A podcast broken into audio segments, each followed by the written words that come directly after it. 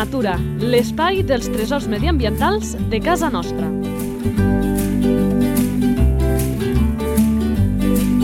Un espai conduït per Francesc Balanyà.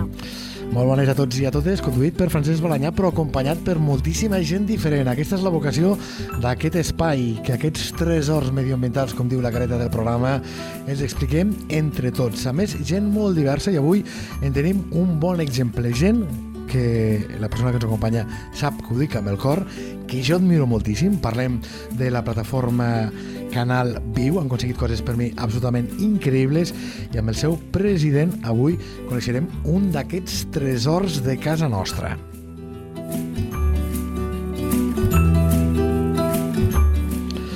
Nom algú no pensava que sigui un tresor, però li farem creure al final de l'espai que sí, que es tracta d'un tresor.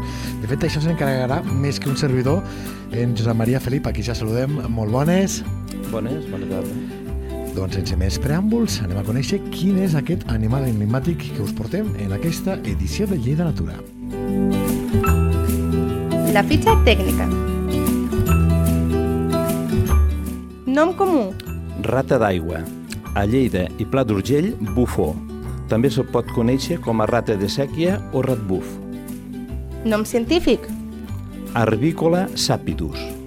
Esperança de vida. Viuen al voltant de dos anys, Alimentació.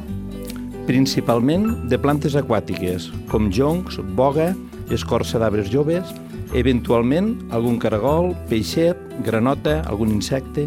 Per això és la rata d'aigua.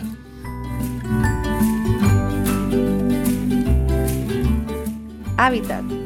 Eh, normalment viu en rius, sèquies, estanys, canals naturalitzats, sempre que hi hagi abundant vegetació herbàcia.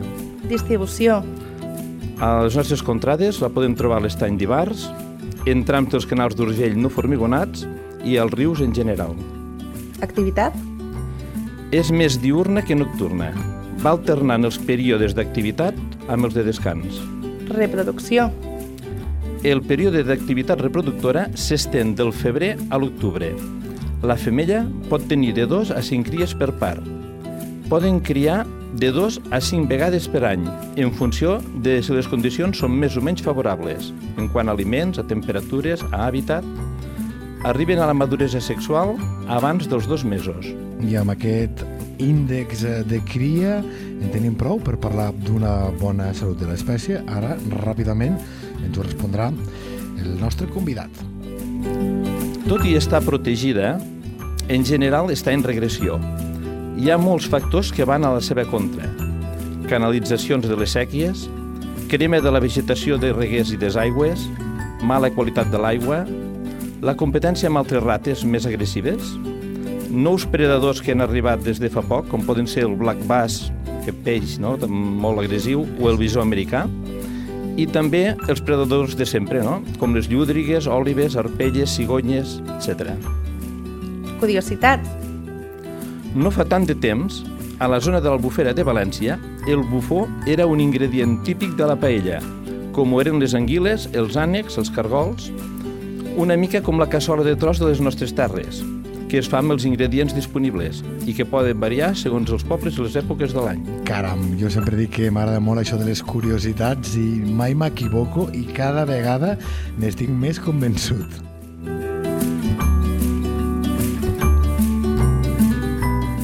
Relació amb els humans. Actualment, per l'escassetat de la seva població, és poc coneguda, almenys a la nostra terra. Passa força desapercebuda, sortosament per a ella li han desaparegut ja aquestes receptes culinàries que abans la feien doncs, més, que se la persigués més. Comportament. Com tots els animals petits i que tenen molts predadors, són difícils de veure. S'amaguen si se senten descoberts. Fan el cau prop de l'aigua. El seu cau té diverses galeries i sempre n'hi ha alguna per sota del nivell de l'aigua.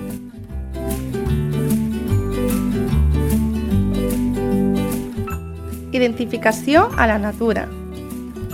Per qui no sigui un expert, dins de l'aigua o darrere de la vegetació la pot confondre amb altres rates.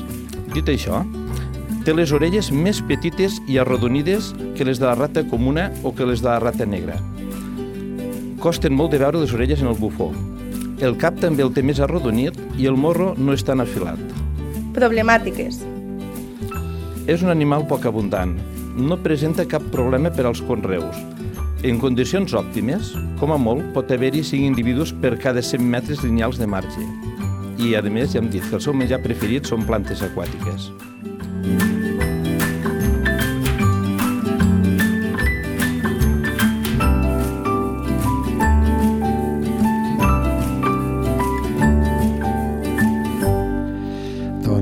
Fantàstica introducció, ja estem una mica ubicats. La primera pregunta quasi, que és òbvia, aquesta etiqueta de rata que tan criminalitzada, anava a dir, ha estat, no, segueix estant per a molta gent, també li ha passat d'alguna manera factura a la rata d'aigua?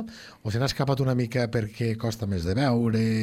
Jo penso que actualment, evidentment, la, la etiqueta de rata li pot passar factura.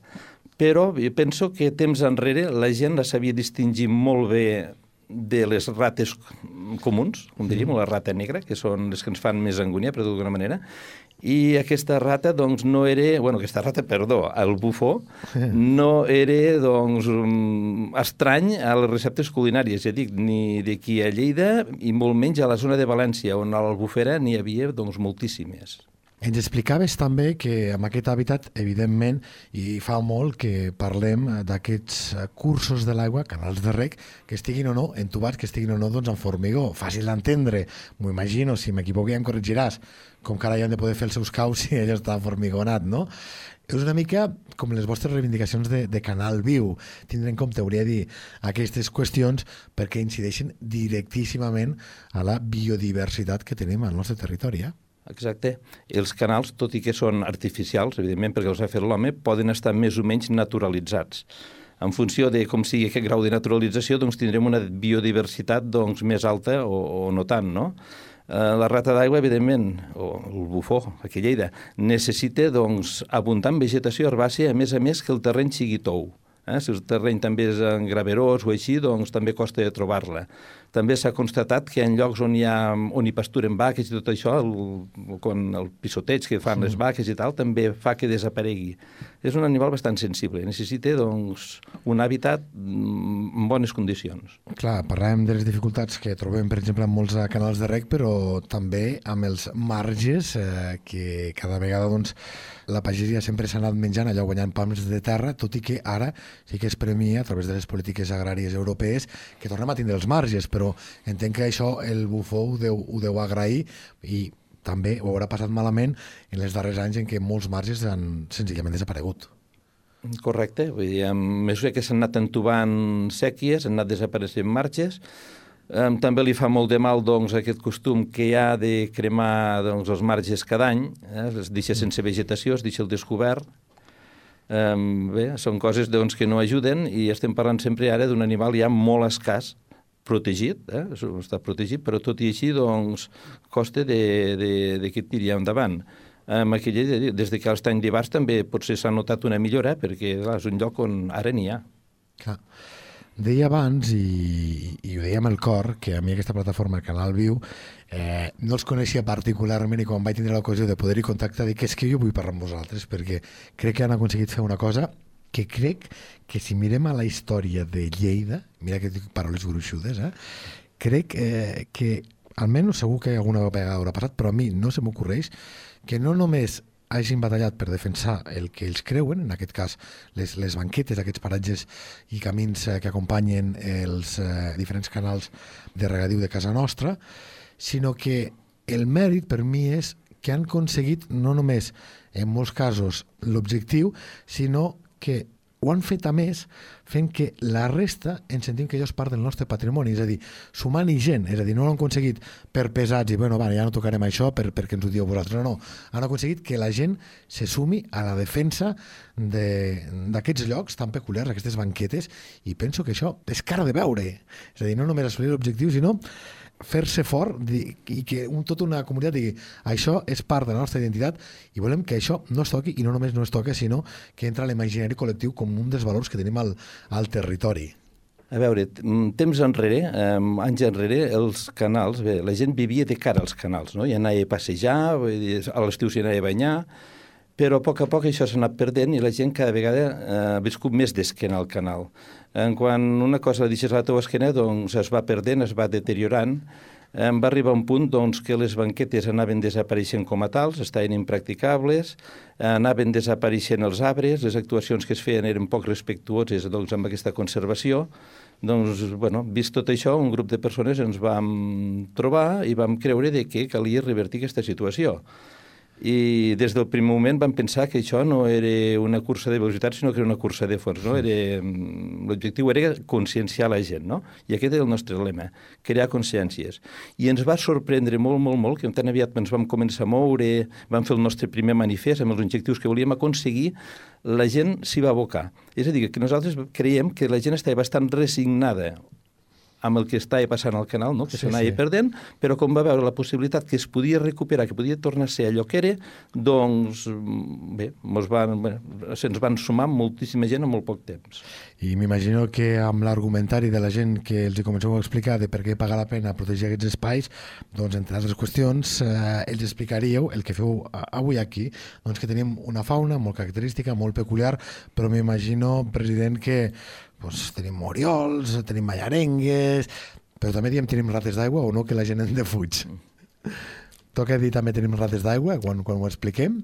O encara, eh, com que la tenim demonitzada, la tenim allà una mica sota de la catifa? No, no, no, no aquesta, aquest animalet, el pobre, vull dir, l'hem de, de posar en el lloc que li correspon um, i com a lleidatans que som, li podem dir com li deien abans, bufó.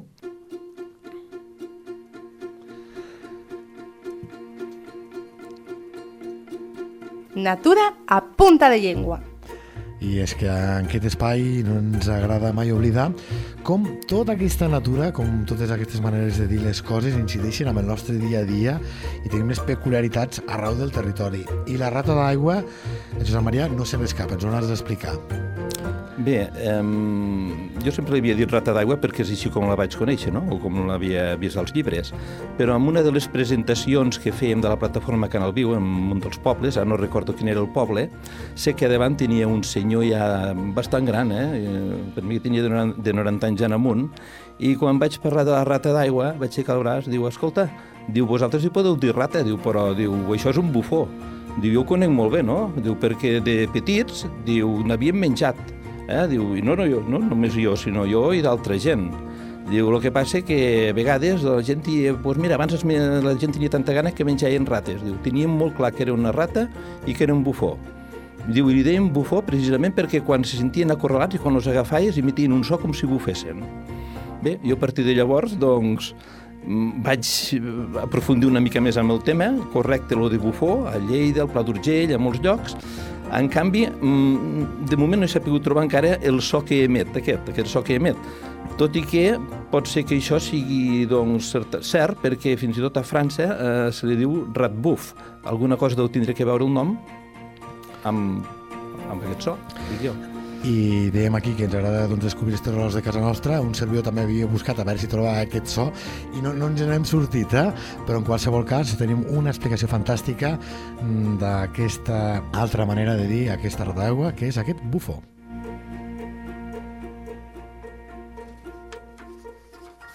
Doncs avui hem conegut aquest animaló, de ben segur que la gent eh, d'aquesta plataforma Canal Viu ens seguirà acompanyant per explicar molta més fauna perquè els que el seguim així una miqueta sabem que és gent que no només defensa les banquetes, aquest patrimoni que tenim tan important a casa nostra, que dibuixa gran part de la plana de Lleida, sinó que a més són enamorats, i crec que el nostre convidat, el Josep Maria Felip, és un d'ells, de la nostra natura, i de ben segur que un altre dia estarem aquí explicant-nos més tresors del nostre territori. Moltes gràcies. A vosaltres.